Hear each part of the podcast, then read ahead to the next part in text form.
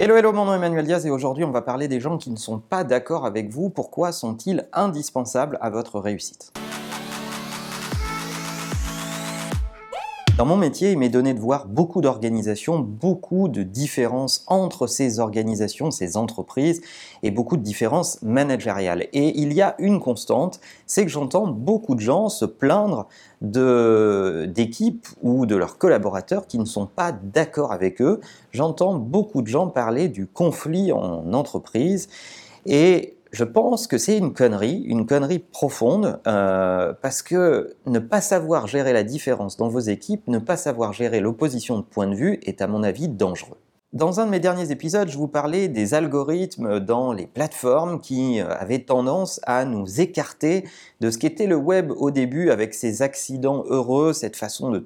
tomber sur des points de vue nouveaux, de trouver de nouvelles choses. Eh bien, c'est exactement la même chose dans vos équipes. Je pense qu'il est indispensable euh, d'encourager la différence de point de vue, d'encourager le désaccord. Évidemment, ça peut faire peur, surtout quand on est un jeune manager. Je me souviens de mes premières années de management, c'est beaucoup plus facile d'être dans une relation très unilatérale, je décide et vous exécutez, plutôt que d'être dans la conversation et d'entendre les différents points de vue. Mais la réalité, c'est qu'avec le temps, on se rend compte que ça produit beaucoup moins de résultats, parce qu'on a tendance du coup à moins embarquer les gens avec soi, à moins euh, convaincre et faire l'effort de convaincre les autres, avoir cette conversation qui permet euh, d'échanger des points de vue, et du coup, on est un peu seul, un peu seul face à ses choix, et il y a vraiment deux entités qui se dégagent dans la boîte, euh, les gens qui décident et les gens qui exécutent, et ça crée une espèce de, malaise parce que les gens qui exécutent se disent ben, j'exécute sans grande conviction, et les gens qui décident essayent de décider dans leur profonde conviction mais se sentent seuls. D'autre part, je pense que si vous vous entourez de gens qui sont systématiquement d'accord avec vous, qui viennent des... Euh,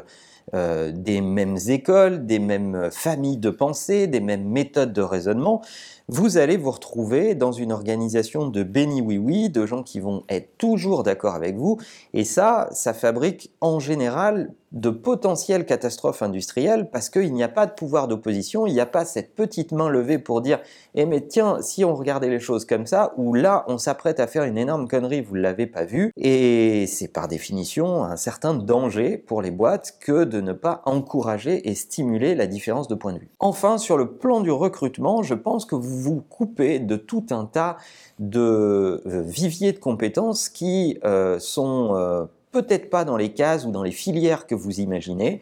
et euh, que vous devriez euh, adresser. Je pense à euh, la différence culturelle, je pense aussi à la différence de parcours et à la différence d'âge. On est souvent accusé dans l'industrie numérique de faire du jeunisme et de n'employer effectivement que des jeunes qui sont parfois d'ailleurs euh, un peu dans la caricature euh, d'eux-mêmes, je trouve qu'il y a beaucoup à aller chercher dans les différences générationnelles, dans les différences de point de vue et de culture, euh, parce que ça apporte énormément au raisonnement, ça apporte un potentiel créatif qui n'est pas réveillé quand vous recrutez dans les mêmes écoles d'ingé ou dans les mêmes écoles généralistes. Pour que dans votre entreprise, on puisse avoir ces différences de point de vue et ces séquences d'opposition il faut évidemment un certain nombre d'éléments indispensables. La première chose, c'est que je dirais qu'il faut des managers forts, des managers qui n'ont pas peur d'admettre d'avoir tort, qui n'ont pas peur d'admettre qu'ils ne savent pas, qui n'ont pas peur d'admettre que la, la solution va être trouvée collectivement et pas eux tout seuls de leur côté. Et puis ensuite, il faut également accepter la différence et que cette différence s'exprime. Donc il faut être dans une entreprise qui a pour culture euh, de laisser s'exprimer ces différences et euh, de ne pas tellement juger par la différence, mais de juger plutôt par les résultats, de pas vraiment juger les moyens, mais de juger l'atteinte des objectifs. Et ça, effectivement, ça demande du courage managérial et ça demande aux dirigeants d'impulser cette culture et euh, d'en faire la preuve dans vos réunions, euh, dans vos discussions avec vos équipes de management, vos équipes opérationnelles. Il faut laisser une part de voix au dernier arrivé, euh, au mec qui n'a pas tous les galons sur l'épaule pour pouvoir s'exprimer à ce moment-là, mais qui mérite d'être entendu comme les autres. Et il faut avoir un